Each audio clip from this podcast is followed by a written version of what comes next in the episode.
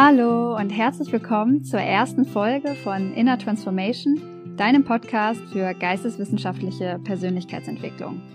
Ich bin Ida Sophie Schepelmann und in der heutigen Folge geht es um die Frage, was ist eigentlich eine innere Transformation und warum brauchen wir sie meines Erachtens? Dann viel Spaß bei der Folge und vielen Dank fürs Zuhören.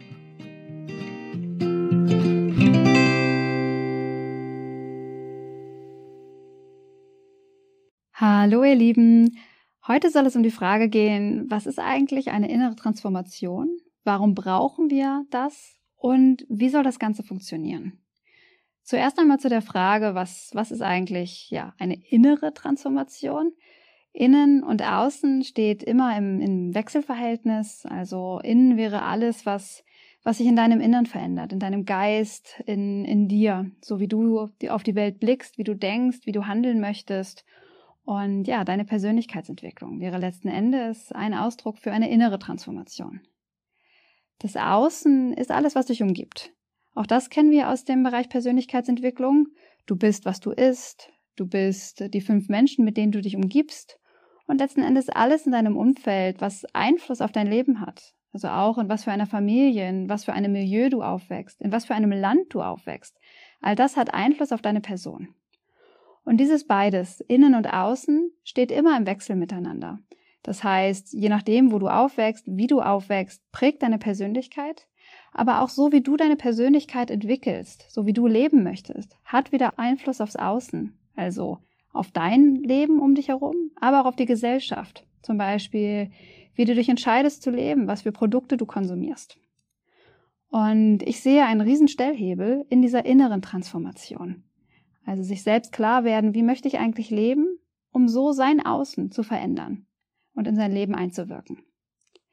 Transformation ist noch ein bisschen komplexerer Begriff. Und zwar gibt es dafür auch verschiedene Definitionen. Ähm, und ich schließe mich der Definition an, die ich von einer Transformationsforscherin gelernt habe. Und zwar, dass Transformation nicht die Veränderung ist von einem vordefinierten Zustand A zu einem vordefinierten Zustand B, also ich gehe von der Küche ins Bad, sondern von einem Zustand A in einen Zustand B, den wir noch nicht wirklich kennen oder wo wir zumindest nicht wissen, wie wir da hinkommen. Und sich so quasi in dem Prozess erst die Entwicklung einstellt.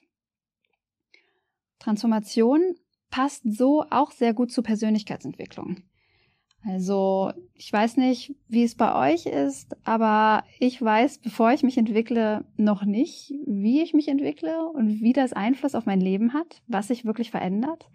Also wenn ich beispielsweise ein Buch in die Hand nehme, ein neues Buch lese, kann ich noch nicht vorher sagen, ah, das werde ich lernen und ähm, das wird meine Sicht auf die Welt so und so verändern. Sondern die Entwicklung, die in einem Entwicklungsprozess liegt, stellt sich erst während der Entwicklung ein und auch erst dadurch verändert sich der Zielzustand.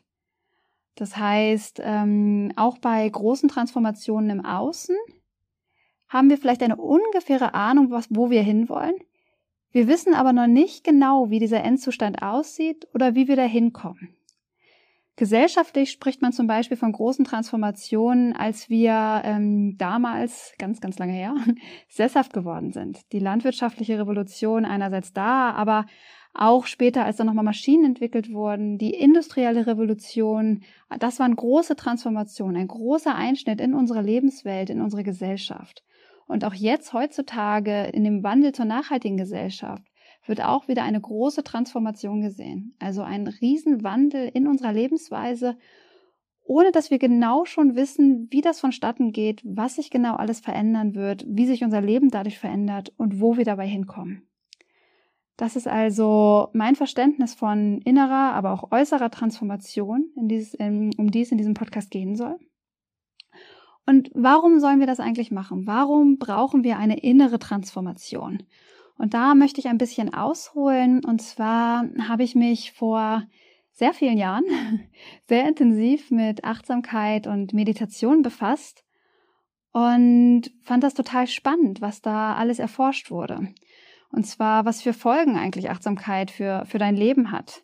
Die neurowissenschaftliche Kontemplationsforschung damals hat sich genau damit befasst. Sie haben untersucht, was verändert eigentlich Meditation in deinem Gehirn, in deinem Leben und hat, kam zu unglaublich interessanten Schlüssen, dass zum Beispiel Meditation dabei hilft, nicht so impulsiv zu handeln, ein bisschen reflektierter zu handeln, mehr Distanz auch aufzubauen zu den eigenen Gedanken und Gefühlen und ähm, so auch aus Teufelskreisen heraustreten zu können, aus Gedankenkarussellen. Und da war eine Riesenfülle an, an Möglichkeiten. Da soll es auch in der nächsten Folge nochmal drum gehen, was, ähm, was für ein Potenzial eigentlich in Meditation liegt. Und mich hat das total fasziniert. Ich habe damals, glaube ich, jede Studie gelesen, die, die es gab. habe mir das alles angeschaut, miteinander verglichen, in Beziehung gesetzt, so aufbereitet, so fertig, hier, das bringt dir Meditation. Tada! Und ich wollte das für meine Bachelorarbeit nutzen und meine, mm, meine Dozentin war nicht ganz so begeistert von der Idee, weil sie meinte, ja, okay, das ist spannend, das ist auch cool, aber du bist keine Gesundheitswissenschaftlerin, du bist keine Sportwissenschaftlerin oder Neurowissenschaftlerin. Also was sich durch Meditation alles bei dir verändert, ist, ist sehr spannend, aber was hat das denn jetzt mit Kultur zu tun? Was hat das mit der Gesellschaft zu tun? Das heißt, ich sollte noch einen Fokus finden für meine Arbeit, wo ich das, dieses Gelernte über Meditation auch einbetten kann. Und dann habe ich damals gesucht und dachte erst, ich beziehe das auf den Arbeitskontext. Also hier, wenn ne, der Yoga machende Manager und jetzt ne, dann werden wir alle ganz entspannt auf der Arbeit und viel effizienter und äh, das hat mich damals jetzt nicht so ganz befriedigt und dazu gab es auch schon unglaublich viel. Es gab aber ein zweites Thema, was mich damals auch begleitet hat in meinem Leben. Und zwar hatte ich ein sehr großes Interesse an Nachhaltigkeit, an dem Wandel zur nachhaltigen Gesellschaft und habe damals das Buch gelesen, Die Grenzen des Wachstums. Das ist ein Buch von 1972, in dem WissenschaftlerInnen erforscht haben, ja, wie sich unser Leben verändert, wann die Grenzen des Wachstums unserer Wachstumsgesellschaft erreicht sind und kam zu dem Schluss, dass innerhalb der nächsten 100 Jahre wir damit an ein Ende kommen, an einem Ende an der Zivilisation, wie wir sie zu dem Zeitpunkt kannten. Dass unsere Ressourcen erschöpft sind, dass der Klimawandel, die Umweltverschmutzung, das Bevölkerungswachstum unserem jetzigen Leben Einhalt gebietet. Und was mich damals so maßgeblich beeinflusst hat, so berührt hat an diesem Buch, war, dass sie gesagt haben, wirtschaftliche, technische Änderungen werden nicht reichen, sondern was wir brauchen, ist ein Wandel von einer Wachstumsgesellschaft in eine Gleichgewichtsgesellschaft. Wir brauchen also unbedingt, damit wir dem Klimawandel begegnen können, eine Änderung der Lebensweise. Das haben sie bereits damals, 1972, ähm, vorausgesagt. Und das hat mich eigentlich am meisten getroffen, weil ich dachte, okay, dann jetzt los, dann ändern wir jetzt unser Leben und äh, dann kriegen wir es hin. Und dann war aber die Frage, okay, aber wie, wie ändern wir denn unser Leben? Und zwar nicht nur mein Leben, sondern gleich das ganze Leben auf der, auf der Gesellschaft, zumindest das Leben in unserem Land, in der, in der, in der westlichen ähm, Gesellschaft. Und dann dachte ich, das passt doch zusammen. Diese beiden Leidenschaften, die ich damals verfolgt habe, die Persönlichkeitsentwicklung, Achtsamkeit und Meditation, aber auch Nachhaltigkeit. Und so ist dann meine Leidenschaft geboren, die ich bis heute verfolge, und zwar innere Transformation für Nachhaltigkeit. Ich habe dann damals auch meine Bachelorarbeit darüber geschrieben und bin auch immer dabei geblieben, habe dann als studentische Hilfskraft in einem Forschungsprojekt gearbeitet, was sich auch genau damit befasst, mit den Geisteshaltungen, ähm, für die nachhaltige Gesellschaft. Und ich möchte auch weiterhin wissenschaftlich in dem Bereich bleiben. Ich möchte selber forschen. Ich möchte auch meine Doktorarbeit in dem Feld schreiben und sehe auch diesen Podcast als Begleitung für meine Doktorarbeit. Also das Wissen, was ich, was ich aufnehme, alles, was ich jetzt gerade lese, das auch hier in diesem Podcast zu reflektieren und mich so in, in meiner Promotion zu unterstützen. Aber ich kann noch so viel forschen, was genau eine innere Transformation ist und warum wir sie unbedingt brauchen. Wir müssen es auch machen. Wir müssen uns jetzt auch irgendwie mal innerlich transformieren. Und dementsprechend habe ich ein zweites großes Anliegen. Neben der Wissenschaft ist es auch, diese innere Transformation zu promoten, Raum zu geben für innere Transformation. Und deshalb mache ich diesen Podcast, ähm, ich möchte euch Möglichkeiten geben, dass ihr ja euch selbst entwickeln könnt, euch fragen könnt, wie, wie möchte ich eigentlich leben? Was macht mich glücklich in meinem Leben? Und ähm, so einerseits selbst ein glückliches Leben zu führen, aber dadurch auch gleich die Gesellschaft mit zu verändern. Für, ja, für ein besseres Morgen sozusagen. Und kommen wir damit zum dritten Teil dieser Folge. Nicht nur, was ist eine innere Transformation? Warum brauchen wir sie meines Erachtens? Sondern wie? Wie können wir uns eigentlich innerlich transformieren? Und das lässt sich sehr schnell zusammenfassen, und zwar Wissen und Reflexion.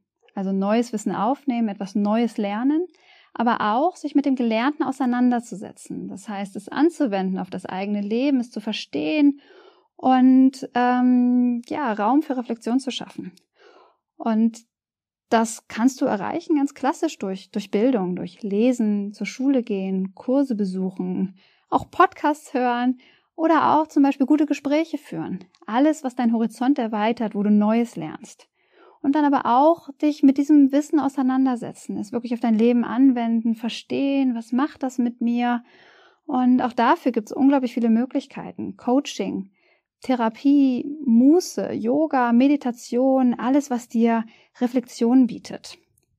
Und auch Spiritualität ist hier für die Schulung des Geistes, ähm, gibt es hier ganz viele Möglichkeiten. Also wie gerade schon erwähnt, Meditation und Yoga neben vielen anderen Möglichkeiten. Alles, was sich mit deinem Bewusstsein auseinandersetzt und dir so Entwicklungsmöglichkeit gibt. Und genau dort setze ich auch meinen Podcast an. Das heißt, ich möchte Inhalte geben, ich möchte Impulse setzen, damit du dich und die Gesellschaft besser verstehen kannst, aber auch Raum für Reflexion bieten um ja dieses Wissen letzten Endes sich entwickeln zu lassen, so wie so wie eine Blume, die genährt werden darf, damit sie wachsen kann. Und ähm, so soll es auch in den nächsten Folgen immer wieder um Raum für innere Transformation gehen. Und das Ganze mache ich, weil ich wirklich zutiefst davon überzeugt bin, dass es uns besser geht, wenn wir an uns arbeiten wenn wir alte Muster aufbrechen, festgefahrene Denk- und Handlungsschemata hinterfragen, offenlegen und so ganz selbstbestimmt ähm, ja in unser Leben treten können, handeln können, uns selbst hinterfragen können und uns lösen können von von Sachen, die wir nicht mehr in unserem Leben haben wollen. Und das glaube ich ist sehr wichtig für unser eigenes Glück, aber ähm, ich, wie es ja wahrscheinlich auch schon durchgeklungen ist, halte das auch für den Riesenstellhebel für all die gesellschaftlichen Herausforderungen, die wir haben. Und ich sehe da wirklich riesige Herausforderungen. Sei es jetzt ähm, Stress und Leistungsdruck in unserer, in unserer derzeitigen Arbeitssituation, Zivilisationskrankheiten, Schlafprobleme. Wir haben eine Riesenmenge an Schlafproblemen in Deutschland. Ähm, sei es aber auch der Einfluss von Social Media, die Digitalisierung und globale Krisen wie der Klimawandel. Stand jetzt, wo ich die Folge aufnehme, hungern in Madagaskar gerade über eine Million Menschen wegen des Klimawandels, wegen einer Dürre, die durch den Klimawandel ausgelöst wurde. Und das sind, das ist unendlich viel Leid und das sind auch sehr, sehr große Herausforderungen. Und ich sehe in einer inneren Transformation den Stellhebel, um damit umzugehen weil ich, wenn ich Persönlichkeitsentwicklung betreibe, wenn ich mich mit mir und der Gesellschaft auseinandersetze, dann kann ich ins Handeln kommen, ich kann Lösungsstrategien entwickeln, ich kann aber auch Mitgefühl, mehr Mitgefühl entwickeln und auch resilienter werden. Wir kennen das jetzt aus der weltweiten Pandemie, auch was das für eine starke psychische Belastung ist. Auch bezogen auf den Klimawandel lässt sich wahrnehmen, dass es Menschen auch Angst macht, das Thema und sich damit am liebsten auch gar nicht befassen wollen und so eine große Ohnmacht die diese derzeitigen Herausforderungen auslösen können, sind einerseits sehr belastend für das individuelle Leben und bringen uns aber auch gesellschaftlich nicht wirklich weiter. Das heißt auch Resilienz zu entwickeln, ein glückliches Leben führen zu können in wirklich herausfordernden Umständen. Auch da sehe ich ein Potenzial von innerer Transformation. Und dementsprechend möchte ich einfach diese, diese Bewegung, die ich dort schon wahrnehme, also sich zu entfalten, sich zu entwickeln, sich zu hinterfragen, ein Bewusstseinswandel für einen gesellschaftlichen Wandel. Diese Bewegung möchte ich unterstützen. Und in diesem Sinne, join the hype, Inner Transformation für gesellschaftlichen Wandel? Wenn dir die Folge gefallen hat oder das interessant fandest, freue ich mich riesig, wenn du nochmal einschaltest. In der nächsten Folge geht es, wie gesagt, um die Potenziale von Passivität. Ich freue mich auch, wenn du mir ein Abo dalässt, eine Bewertung oder Kommentare. Und vielen, vielen Dank fürs Zuhören. Ich freue mich aufs nächste Mal. Mach's gut und bleib kritisch. Deine Ida.